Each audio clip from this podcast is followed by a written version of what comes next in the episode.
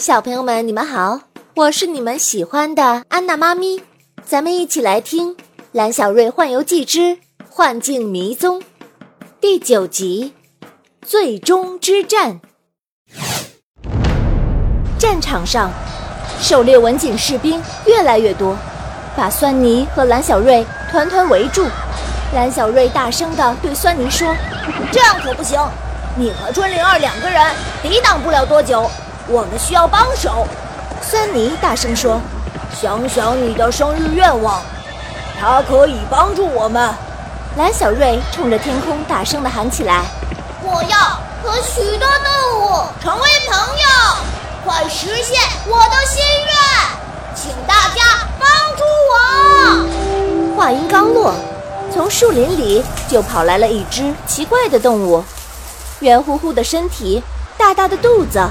细细的脖子，看起来像是一把圆肚子水壶，只是水壶上长着一只大公鸡的脑袋，跑起来一摇一晃的，嗡声嗡气的喊：“哎哎，蓝小瑞，不要急，啊，鸡手壶来帮你了。”哦，这是鹤幼鸡手壶，怎么只有它来帮我们？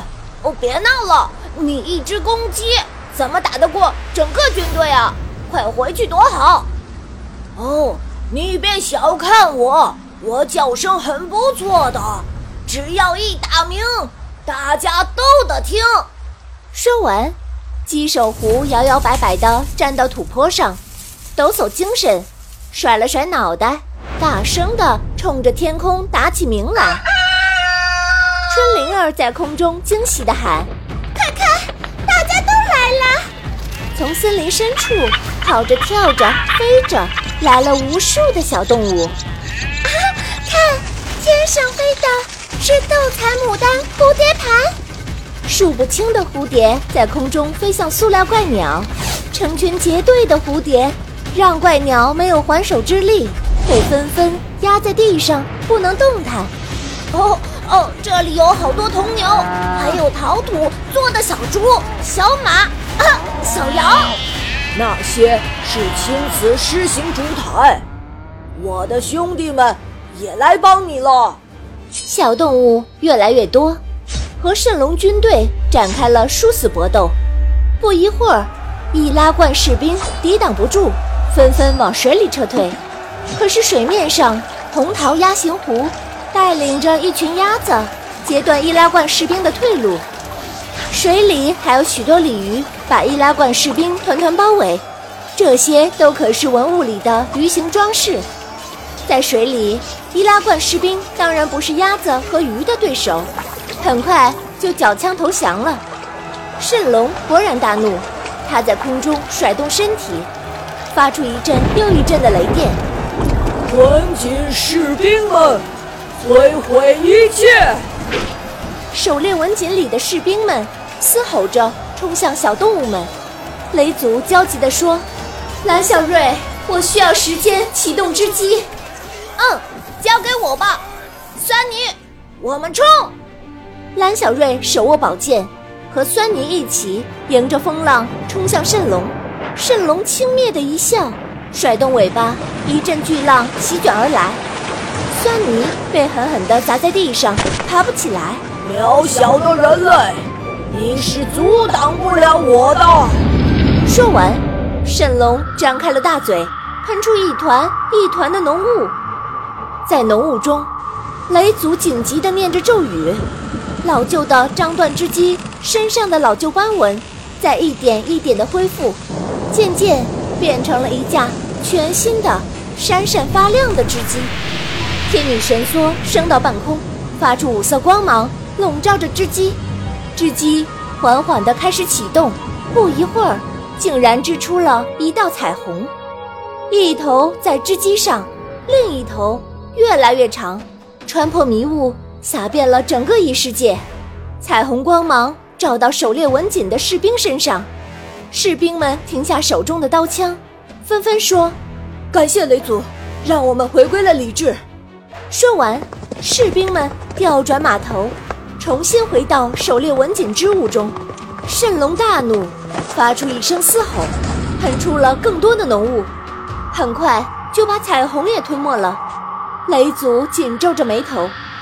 神龙是用嘴喷出幻境迷雾，只有用天女神梭把彩虹投到圣龙的嘴里，才能阻止它。可是这里全是迷雾，圣龙躲在空中，连影子都看不见，怎么办？春灵儿嗖一声飞到空中。《山海经》记载，蜃龙以燕子为食物，它抵挡不住食物的诱惑，一定会主动让我靠近它。就让我去完成这个任务吧！蓝小瑞急得大喊起来：“不行，太危险了！春灵儿，你回来，让我去！”春灵儿微微一笑：“蓝小瑞，谢谢你的帮助，请继续守护异世界的文物之灵。记住，我叫春灵儿，我们永远都是好朋友。”春灵儿转身把天女神梭。抓在手中，向迷雾深处飞去，在他的身后蔓延出一道长长的彩虹，就像一条五彩的道路，铺满了整片天空。在迷雾中，就听见蜃龙在惊恐的大喊：“哦哦，春灵儿，你竟然有天女神梭啊！我不会放过你的！”